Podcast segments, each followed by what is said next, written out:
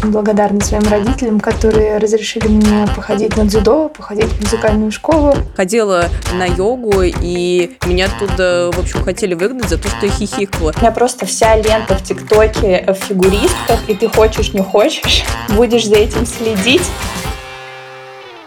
Всем привет! Это подкаст «Женщины и все», который делает команда издания «Горящая изба». Мы рассказываем про все, что может быть интересно женщинам, а теперь еще и делаем подкаст. Я Полина Накрайникова, редактор «Роста. Горящей избы», и вместе со мной сегодня Таня Никитина, главный редактор нашего издания. Всем привет! Кстати, у нас произошли небольшие изменения в составе, и теперь вместе с нами обсуждать важные новости и темы будет наша авторка Лера Чебедько. Лер, привет! Привет, привет! Возможно, вы меня знаете, если очень любите проходить тесты на нашем сайте, наши огненные тесты, их всех сделала я. А еще я пишу классные киноподборки, которые, надеюсь, э, тоже вам помогают выбрать, что посмотреть вечером. Круто!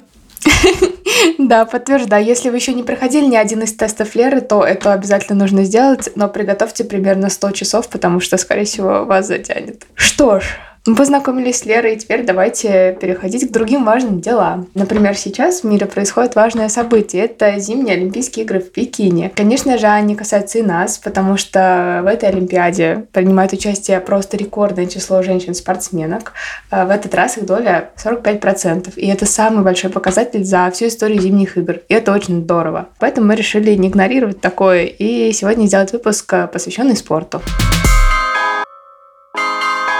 Но прежде чем мы начнем, хотим рассказать об одном дружественном подкасте «Не новая этика», который запустила команда издания The Village. Он о том, как меняются социальные нормы и как оставаться хорошим человеком в 21 веке. Героями подкаста становятся люди, которые смогли противостоять дискриминации. Например, женщина, которую государство лишило детей из-за наркотической зависимости, бывший бездомный, организаторка секс-вечеринок и 58-летняя модель. И этим людям действительно есть что рассказать о наркофобии, культуры отмены и иджизме. Выпуск про иджизм мне, кстати, особенно понравился и очень сильно задел меня за живое, потому что приглашенная специалистка Анна Шадрина рассказывала о том, откуда взялся образ русской бабушки, женщины, которая должна обслуживать всех вокруг, э, кормить всех пирожками, но при этом как будто бы не является самостоятельной личностью. В общем, очень советуем. Подписывайтесь на подкаст «Не новая этика», там, где вы обычно слушаете подкасты на Яндекс Музыке, в Apple подкастах и на любых других удобных вам платформах. Ну что ж, а теперь вернемся к обсуждению нашей темы. Рассказывать, девчонки, какие у кого отношения со спортом. Мне прям стало сейчас больно от этого вопроса, потому что только сегодня утром мне пришло письмо счастья в WhatsApp от э, фитнес-клуба, в который я однажды ходила. И мне там снова написали, слушайте, у нас тут удивительное предложение только для наших постоянных клиентов. Там клубная карта за столько-то на столько-то месяцев. Уникально. Вот, они шлют мне это примерно раз в месяц. Между тем, каждый каждый раз напоминаю мне о том, как я записалась в фитнес-клуб, купив клубную карту на год, и ходил туда примерно три месяца регулярно, еще один месяц иногда, а потом совсем перестала ходить. И хотя он находится буквально в 10 минутах от моего дома. И вот я сижу и думаю, ну, может быть, моя жизнь уже достаточно изменилась, чтобы я купила клубную карту и ходила. Я думаю, я сейчас нахожусь в стадии совершить мне эту ошибку или нет. Тоже у меня иногда бывает шальная мысль купить клубную карту, и я думаю, ну если я заплачу деньги за год вперед, это будет меня мотивировать, значит, ходить на тренировки. Но я знаю что, это обман. Оно не работает. У меня есть трагическая история взаимоотношений с фитнес-клубом. Когда я работала на своей первой работе, я решила, что пора мне, значит, тоже приобщиться к фитнесу и купила свою первую карту, значит, э, постоянного качка в фитнес-клубе. А, ходила туда довольно регулярно и даже добилась некоторых успехов. Но на работе произошли изменения, и меня назначили главным редактором. Я стала руководительницей, и у меня стало так много дел, что мне пришлось бросить занятия фитнесом, потому что у меня просто не хватало на это времени. Но я как-то забыла эту идею, отложила до лучших времен. Тем временем у меня постепенно сменилась работа, и я подумала, ну что ж, условия изменились, может быть, теперь я начну заниматься фитнесом. И вы не поверите, меня снова назначили главным редактором на новой работе, и мне снова пришлось бросать фитнес, когда я только-только им увлеклась. Поэтому здесь я на всякий случай даже не начинаю. Мне так нравится работать с Таней, что я очень не хотела подсиживать Полина, если ты оформишь клубную карту Да, пишу писать завещание. Мне кажется, пришло время сделать признание. Значит, э, я кандидат в мастера спорта по синхронному плаванию. Да ты что? Лер, ты Да. все эти годы скрывала это. Никто не знал. Да, потому что если сейчас посмотреть на мою физическую активность, то я там сколько это было, 15 лет назад, и я сейчас — это два разных человека, потому что сейчас я и спорт — это просто в разные стороны уходят. А сколько тебе было лет, когда ты занималась спортом? Я вообще с самого детства занималась спортом. У меня прям такая спортивная семья. Не знаю, лет в пять мама меня посадила перед собой и сказала, Лера, мы с папой решили, надо заниматься спортом. И я с этого возраста ходила на художественную гимнастику, на бальные танцы, на плавание. И потом пришла вот в синхронное плавание. По-моему, в 13 лет я стала кандидатом в мастера спорта. А ты сама выбирала, на какое направление пойти? Или родители тебе сказали? Сначала мы с мамой в детстве обожали смотреть вместе художественную гимнастику по телеку, и я вот выбрала ходить туда. Но мне не очень нравилось, если честно. А потом в школе у меня начались уроки бальных танцев. У меня прям в первом классе мы год занимались бальными танцами, и мне сказали, что меня получается. И я такая, буду танцевать. А потом я пошла в бассейн тоже там в школе, такая, нет, я буду плавать. А потом я подумала, что я могу и плавать, и танцевать, если мне нравится и то, и то. И записалась в секцию синхронного плавания. У меня всегда было убеждение, что спорт, особенно профессиональный, это такая среда, где людей прямо ломают, особенно маленьких спортсменов. А Сталкивалась ли ты с чем-то таким? Поделись своим опытом. Да, вот э, первое время, когда я только начала ходить, мне очень все нравилось, я чувствовала себя такой особенной, потому что ну, синхронное плавание это не очень распространенный, наверное, вид спорта, и ты чувствуешь себя такой эксклюзивной, что ты можешь то, что не может никто другой. А потом я начала ощущать, что на самом деле это не так уж и весело, и вот эти тренировки там шесть раз в неделю, из семи по два раза в день, и очень сильно контролирует твой вес. И для меня это было самое болезненное, потому что я сама по себе не очень худая, а мне постоянно там типа Чебедько, хватит жрать, Чебедько, ты поправилась. И ну, это очень сильно давило. И, наверное, уже лет в 12 я поняла, что я больше не хочу ходить. Но я не могла подвести команду, потому что нас учили, что мы команда, и мы друг друга поддерживаем. И поэтому я очень долго не решалась сказать тренеру, что я больше не хочу заниматься. А как же ты в итоге решилась? Просто была одна... Однажды ушла в закат и больше не Примерно так и возвращалась. было. У меня была одна тренировка, на которой на меня прям как-то жесткое моральное давление было. Я дольше всех просидела на этой тренировке, то есть всех отпустили домой, а я еще занималась и там, не знаю, еще минут 20. И я тогда еще плакала в душе, стояла, и с тех пор я больше не вернулась. А как твои родители отнеслись к твоему решению? Они поддержали тебя? Да, я пришла домой тоже вся заплаканная, и они сказали, если ты не хочешь больше ходить, не ходи, как бы это твоя жизнь, делай, что хочешь. Ну и после этого для меня спорт, наверное, стал такой не очень приятной ассоциацией, поэтому я очень долго не хотела заниматься чем-то профессиональным. Но сейчас я думаю, что мне бы хотелось, например, ходить на танцы. Ну, короче, как-то добавить физическую активность в свою жизнь. Мне очень жаль, что ты столкнулся с таким давлением в детстве, и я надеюсь, что в твоей жизни будет еще много-много всяких радостных э, событий, связанных со спортом и командой, и чем-нибудь еще, которые перекроют весь негативный опыт. Да, я тоже надеюсь. Но давайте о чем-нибудь веселом разговаривать.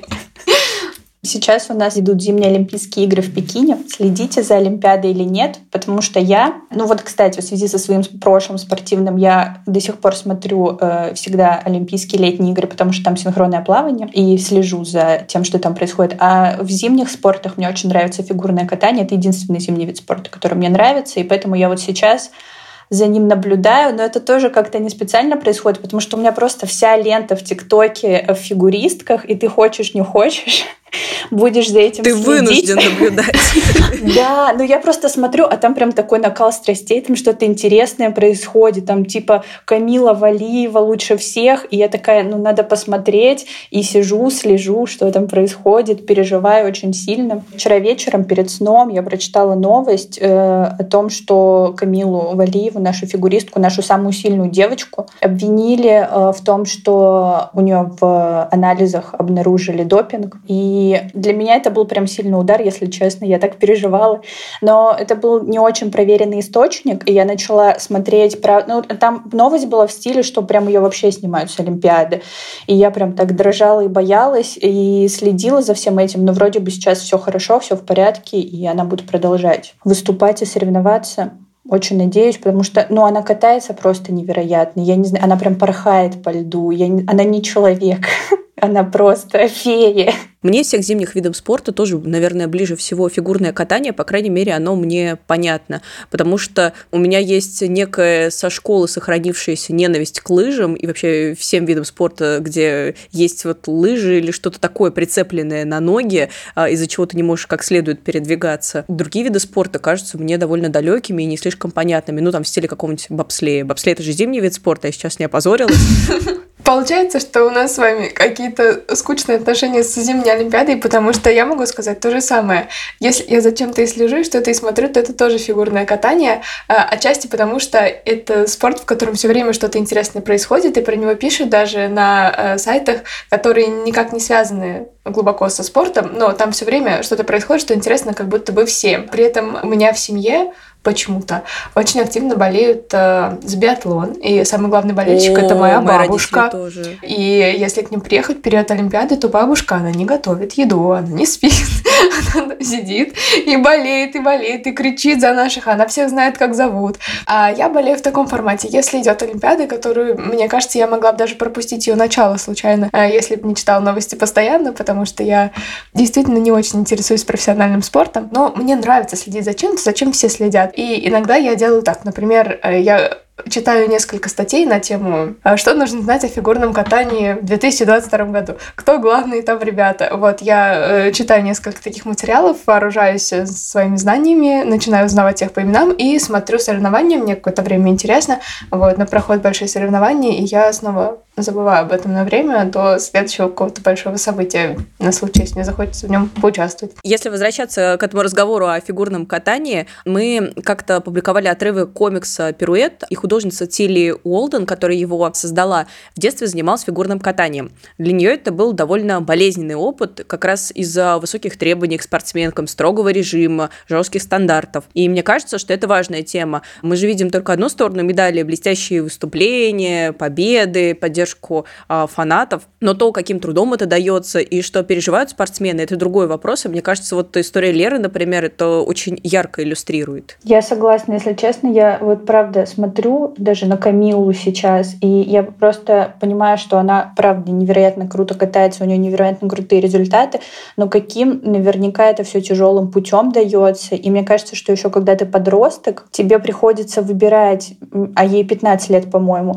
между там насыщенной подростковой вот этой жизнью, встреч с друзьями и тренировками, и ты всегда должен выбирать тренировки, но это твоя жизнь, ты профессионал. Не будем забывать, что жизнь профессионального спортсмена это же не только тяжелые тренировки вознурительные, а также еще огромное давление со стороны болельщиков и недоброжелательные и всего спортивного сообщества. То есть те же девчонки, Э, которым по 13-15 лет, сталкиваются с э, потоками ужасной ненависти в соцсетях, например, если они проигрывают или э, с завистью. К примеру, на этой неделе вот активно обсуждалась ситуация, в которой э, двух э, из трех наших известных фигуристок не взяли в командный зачет. А наша спортивная федерация решила э, не брать в командный зачет никого из них, чтобы никого не обидеть. И в итоге там каталась только Камила, которую уже вспоминала Лера.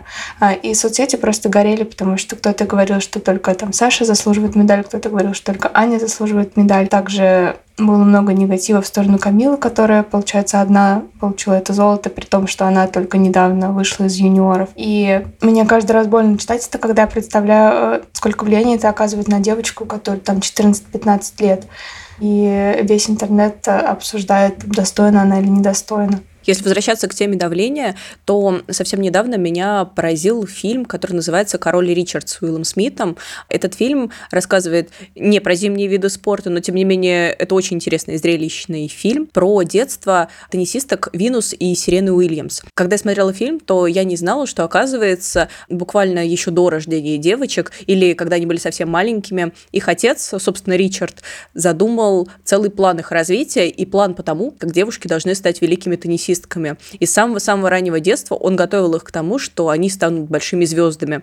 Он э, занимался с ними тренировками, заставлял их много-много учиться. И конкретно в фильме эта история показывается так, что девушки, в общем-то, были и не против такого развития, но меня весь фильм голодала такая мысль, а их кто-нибудь вообще спросил? Ну, они точно этого хотели? А, точно ли они выбирали вот всю эту жизнь? Потому что в спорт они пришли в совсем юном возрасте, а дальше, ну, им, по сути, просто приходилось жить в рамках, которые установили для них совершенно другие люди. И сталкиваться с давлением, которую они, в общем-то, не выбирали. У Сирены Уивинус Уильямс, в общем-то, все сложилось хорошо, но каждый раз, когда я смотрю такие фильмы, я думаю о том, сколько еще спортсменов и спортсменок не стали звездами мирового уровня, сталкиваются ли они с какими-то сожалениями о том, что их жизнь сложилась не так, как им бы хотелось, жалеют ли они о том давлении, с которым они столкнулись. В общем, вопросов здесь кажется больше, чем ответов. Да, согласна с тобой, Полин. На самом деле я очень благодарна своим родителям, которые разрешили мне походить на дзюдо, походить в музыкальную школу, походить в секцию по танцам и бросить все это тогда, когда мне это там надоело или перестало приносить радость. А при этом мне кажется, что спорт в каких-то разумных количествах и для детей, и для взрослых это действительно классно. Ну, очевидно, что это не какая-то новая мысль, и так думаю не только я. Например, может быть, вы помните, у нас в новостях было исследование о том, что в 2021 году компания ABY провела опрос и выяснила, что 50% россиян предпочитают справляться со стрессом с помощью спорта. И это больше, чем в любых других странах мира. Вам это помогает? Да, вот я чувствую, что мне, например, это здорово помогает, причем любая физическая активность, а так как я, как вы уже поняли, спортом сейчас не занимаюсь, потому что, чтобы, не дай бог, не повлиять ни на чью карьеру, в том числе на свою, то мне помогает даже просто какая-то активная домашняя работа, например, отдраить духовку, и мне, правда, уже лучше на душе становится, не говоря уже о каких-то простых э, физических упражнениях. Какие мы простые русские женщины. Я недавно в подкасте про уборку рассказывала, как мне помогает разобрать кухонный шкафчик или отмыть плиту. Да. Мне тоже физическая активность помогает бороться со стрессом. Учитывая, что я сейчас живу в Петербурге, в Петербурге почти круглый год серо и грустно, особенно в ноябре. Это очень тяжело. Единственное, что ты хочешь, это закутаться в одеяло, лежать, страдать, мучиться и еще есть. Я прям в этом ноябре себя заставила выбраться на танцы. Прям с большой силой я ехала на эту тренировку под этим дождем, но после мне было так хорошо. У меня прям энергия била ключом, и я прям, правда, захотела жить дальше. Какое направление танцев ты выбрала, Лер? О, я ходила на латину. Мы там танцевали сальсу, бачату и все такое. И это, кстати, еще круто, потому что я чувствовала себя какой-то испанкой, как будто я в Испанию приехала. Все эти испанские мотивы, но это правда прям заряжает. Ой, а можно я поделюсь своей скорбной историей с танцами? Несколько месяцев назад я поняла, что тоже хотела бы ходить на какие-то танцы и стала искать э, танцевальные студии в шаговой доступности от моего дома. И представляете, единственная танцевальная студия рядом с моим домом буквально называется «Танцевальная студия для полных». Мне очень удачный нейминг, кажется. Почему нужна отдельная студия для полных? Да, мне кажется, это такая неочевидная практика, потому что, с одной стороны, возможно, а, кому-то комфортно заниматься в такой среде, с другой стороны, стороны, непонятно, зачем нужна отдельная площадка. И главное, что я с тех пор думаю, достаточно ли мой вес соответствует э, категории, чтобы я могла туда сходить потанцевать, или мне нужно еще немножечко А вот да, набрать. интересно, как они определяют? Ну, это... Надеюсь, они я... взвешивают. Еще да. одна история, где вопросов больше, чем ответов.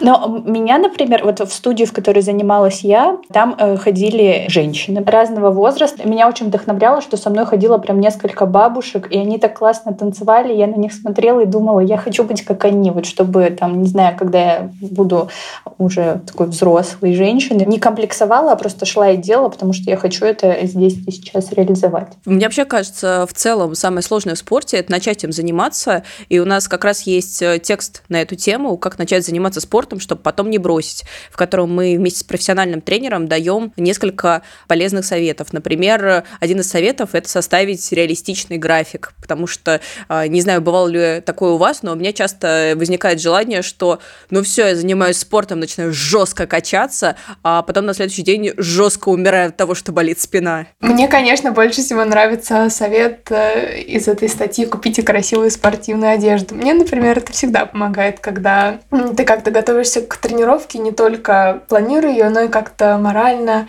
э, настраиваешься, думаешь о том, как ты классно будешь себя чувствовать, как ты классно будешь выглядеть, когда ты будешь танцевать там или растягиваться.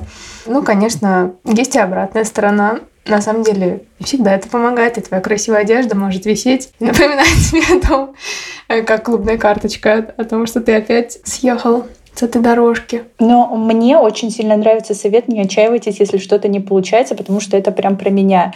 Если у меня что-то не получается, я обычно прихожу и думаю, что вот я пришла на танцы, одно занятие, и все. Я могу, там, не знаю, идти к Мигелю на ТНТ, записываться в команду, потому что я теперь танцовщица. Но в итоге я смотрю на себя в зеркало и понимаю, что, ну, как-то мне не очень нравится, как я выгляжу. У меня, ну, как мое тело двигается под музыку. И у меня начинается, а может быть, у меня не получится, нравится, а может быть это не мое, а может быть оно мне не надо. Но мне кажется, что надо усвоить, что ничто никогда не получается с первого раза. И это все только тренировки, тренировки и практика. В разумных количествах это важно.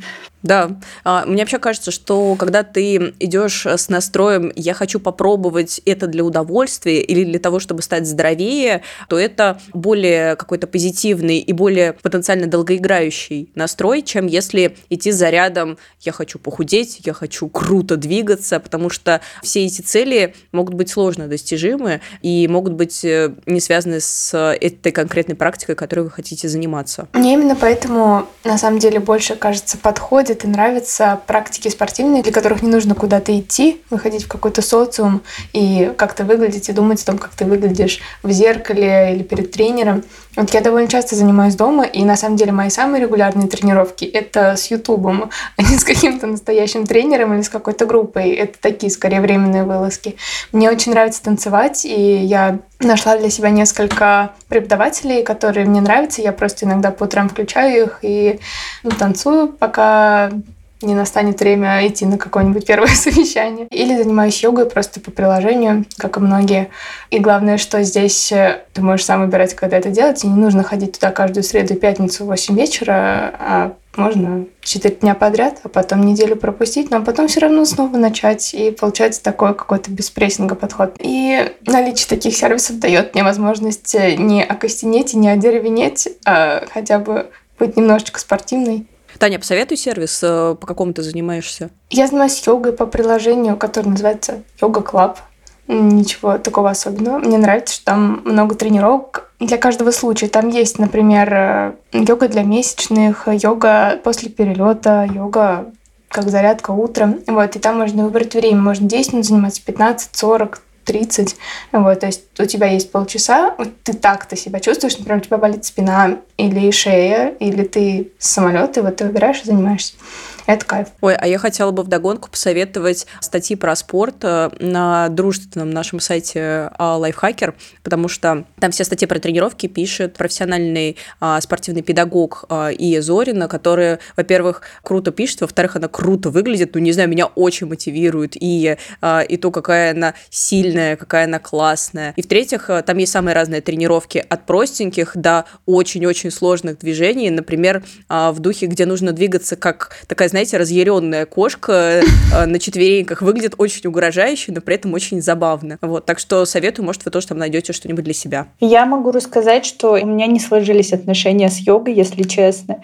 Я несколько раз пыталась э, в нее войти, в эту йогу, значит, и каждый раз я приходила на тренировки. Ну, возможно, у меня был неправильный посыл. Я ждала, что сейчас у меня будет расслабление.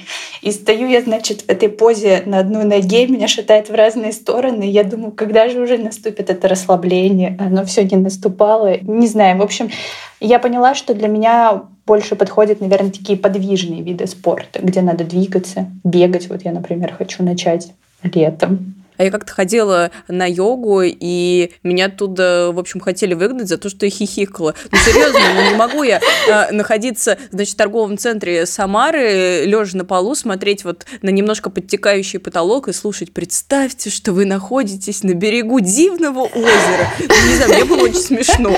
Меня, кстати, йога тоже не расслабляет, если быть честной, и для меня это скорее такая растяжка-зарядка, потому что мне нравятся упражнения, они простые, и найти упражнения для йоги разнообразные гораздо проще, чем когда ты гуглишь, например, зарядку. И вот, поэтому я делаю это просто как комплексы. А чтобы успокоиться, мне наоборот помогают более энергичные занятия. Вот, например, как раз танцы. Если я сейчас потанцую, мое настроение поднимается до небес. Вот, а если я о чем-то тревожусь и занимаюсь йогой, то я только глубже погружаюсь в пучины своей печали. И обычно я это не делаю. Ну вот, а говорят, что спорт э, помогает отвлечься. Вот и судите сами. В йоге есть одна классная практика, это в конце занятия, и не помню, как она называется, но там ты лежишь на полу, и тренер тебе говорит расслабить все мышцы, и ты просто там пять минут лежишь с закрытыми глазами. Шавасана называется. Да, да, у меня так соседка по комнате в общаге, она занималась этой йогой, легла, а мы смотрим, а она просто уснула на полу, и мы так мимо нее ходили. Я, наоборот, пропускаю часто шавасану, потому что для меня пять минут, когда ты ни о чем не думаешь, это как раз время, когда мой мозг такой, свободное время, э, подумаем о чем-нибудь ужасном, какие проблемы есть в нашей жизни. У меня есть три минуты, чтобы вспомнить все. Время вспомнить все свои проблемы, начиная с 2005 года и начиная стыдить себя за них. Да, да, да, да. Слушай, Лер, а помнишь, у нас был текст, в котором э, мы пробовали медитировать, ты, кажется, участвовал в нем, правильно? Угу.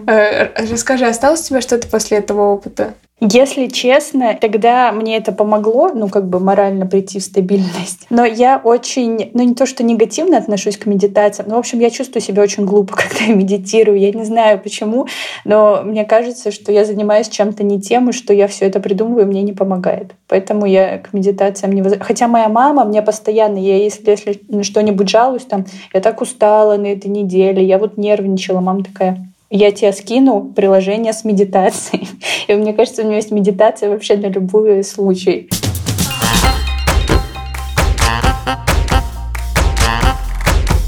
Если что, это мы говорили про текст, как мы учились медитировать и что из этого вышло. Там э, трое девчонок из нашей редакции попробовали разные практики, вели дневники и рассказали, помогло ли им это успокоиться и достичь просветления. Кому-то помогло, кому-то не очень. Вот так что можете почитать и сравнить это со своим опытом. А я напоминаю, что все тексты, которые мы упоминали, и этот, и все остальные будут доступны в описании. И если вам есть что еще рассказать по теме выпуска, то пишите нам комментарии в соцсетях. Подписывайтесь на нас, ставьте лайки и слушайте на всех популярных платформах. Кстати, еще у нас есть подкаст «Горящая изба», в котором мы даем советы на самые разные темы. На него тоже можно подписаться, если вам интересно. Всем пока!